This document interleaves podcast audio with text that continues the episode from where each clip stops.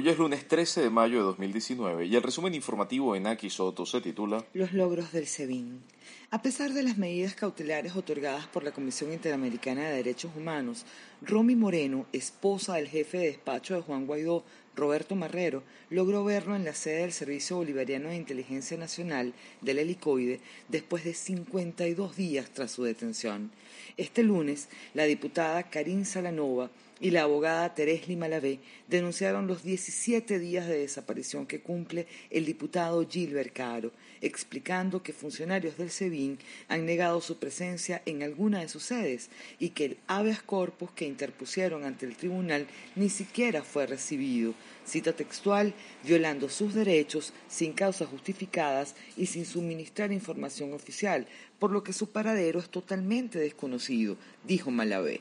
En Barquisimeto, funcionarios del SEBIN intentaron ingresar por la fuerza a la residencia del ex alcalde Alfredo Ramos.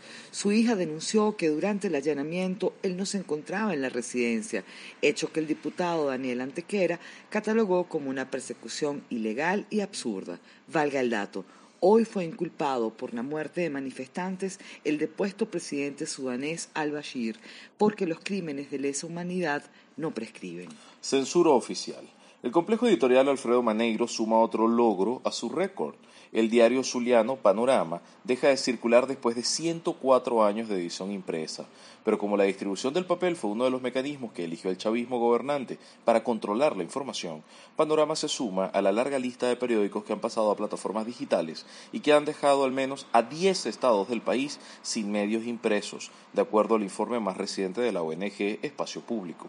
El periodista Giovanni Durán, corresponsal de Vive TV, fue despedido arbitrariamente por emitir un comentario sobre el racionamiento eléctrico en un grupo de WhatsApp. Así denunció el Sindicato Nacional de Trabajadores de la Prensa. Mientras tanto, BTV celebra la renovación de la habilitación de Telearagua. La gente de aporrea.org convoca una manifestación para mañana martes por el bloqueo que sufre la página por órdenes de Conatel. El país paralelo. Los medios oficiales intentan hacer noticias de un plan especial de distribución de proteínas que respaldan con testimonios de agradecimientos realmente humillantes. También celebraron el arribo del segundo cargamento con 71 toneladas de insumos médicos provenientes de China cita textual, para disminuir los efectos del bloqueo económico impuesto por el imperialismo norteamericano, según dijo el ministro de Salud de Nicolás mientras que su ministro de Relaciones Interiores, Néstor Reverol, informó que, cita textual para él, ha disminuido en 34,7% la incidencia delictiva durante el primer cuatrimestre de 2019. Fin de la cita. Lástima que no explicó su método de medición ni comparó sus cifras con las de las ONGs que trabajan la materia. Nicolás celebró esta noche la recepción de representantes de Naciones Unidas, con quienes se supone conversó, cita textual, sobre los avances en la cooperación y suma de esfuerzos para consolidar y perfeccionar el sistema de protección social. Nicolás agradeció que Peter Roman, representante del PNUD en Venezuela, compartiera un informe sobre los alcances de los programas de la ONU en nuestro país. Curiosas las notas de congoja porque desalojaron a las activistas de Code Pink de la Embajada de Venezuela en Washington. El otro país. El general Ramón Rangel grabó un video pidiéndole a la Fuerza Armada darle la espalda al gobierno de Nicolás, acusándolo de ser controlado por, cita textual, la dictadura castrocomunista de Cuba, dice en el video. Tenemos que buscar la manera de quitarnos el miedo, de salir a la calle, de protestar y de buscar la unión militar para cambiar este sistema político y quitarnos de encima el yugo del castrocomunismo. No sigamos diciendo leales siempre, traidores nunca, porque estamos siendo traidores, traidores a una constitución nacional, dijo Rangel. Al margen de esta declaración, la Procuraduría General de Justicia de República Dominicana informó que junto a la agencia antinarcóticos realizaron un operativo para detener al fugitivo internacional Samarc López Bello acusado de pertenecer a una red de narcotráfico. Allanaron dos villas del empresario, detuvieron a cuatro personas, encontraron 25 mil dólares y 18 mil euros, tres vehículos todoterreno y más de 30 relojes. López Bello es considerado por las autoridades estadounidenses como el testaferro de Tarek El. Ay, el Comando Sur. El representante en Washington de Juan Guaidó, Carlos Vecchio, solicitó una reunión con el almirante Craig Fowler jefe del Comando Sur de Estados Unidos, quien la semana pasada advirtió al ejército venezolano que debe decidir si apoya al pueblo o a un tirano.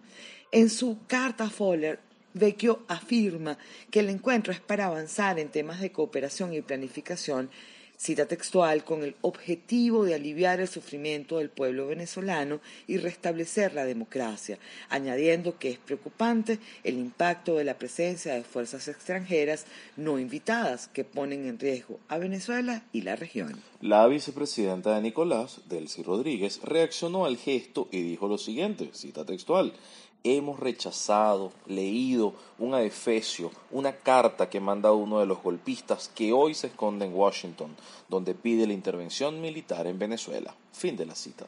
Rechazando y condenando este tipo de posiciones tan, otra vez, sumisas, lacayas, entreguistas, adelantando además que están condenadas al fracaso. Rusia y Estados Unidos.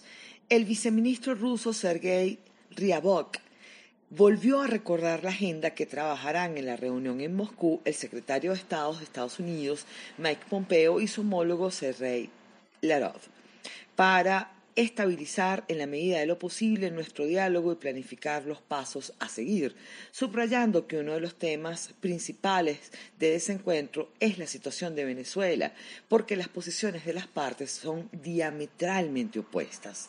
Aunque el Kremlin aún no lo ha confirmado, se espera que Pompeo sea recibido por el presidente Vladimir Putin después de hablar con Larov. Congresistas estadounidenses se reunieron hoy para explicar el TPS, Estatus de Protección Temporal, para los venezolanos que le exigen al presidente Donald Trump. También demandan frenar las deportaciones. Rosneft dijo que Venezuela continuó recortando su deuda con la compañía y destacó que sus relaciones no han violado las sanciones de Estados Unidos.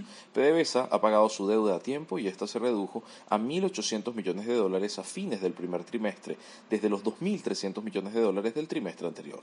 Por cierto, Donald Trump anunció que se reunirá con los presidentes de China y de Rusia en el G20 en Japón. Otros movimientos. El Consejo Permanente de la OEA aprobó por consenso el proyecto de resolución en rechazo a la violación de la inmunidad parlamentaria en Venezuela y a la detención del primer vicepresidente de la Asamblea Nacional, Edgar Zambrano. El Grupo de Lima se reunirá el próximo 20 de mayo en la capital de Guatemala para seguir su análisis de la crisis política que azota Venezuela. El Grupo Internacional de Contacto impulsado por la Unión Europea enviará la semana próxima una misión a Caracas, confirmó este lunes el ministro español de Exteriores, Josep Borrell, quien también confirmó una reunión entre Juan Guaidó y Leopoldo López en la Embajada de España en Caracas. La crisis de Venezuela ha sido el eje transversal de la Cumbre Concordia de las Américas, celebrada en Bogotá, a la que habría que dedicarle un resumen exclusivo por la cantidad de datos y reflexiones reunidas solo en su primer día, incluyendo la del presidente Iván Duque, la secretaria auxiliar del Departamento Oeste de Estados Unidos Kimberly Breyer, el expresidente de Bolivia Tuto Quiroga, el senador norteamericano Rick Scott y las autoridades de Migración Colombia. Luego del primer día de actividad de las mesas de cambio, el Banco Central de Venezuela informó que la tasa se ubicó en 5.262 bolívares, sin publicar ningún dato sobre el volumen transado. Este ha sido el resumen de informaciones y análisis del lunes 13 de mayo de 2019 de Naki Soto.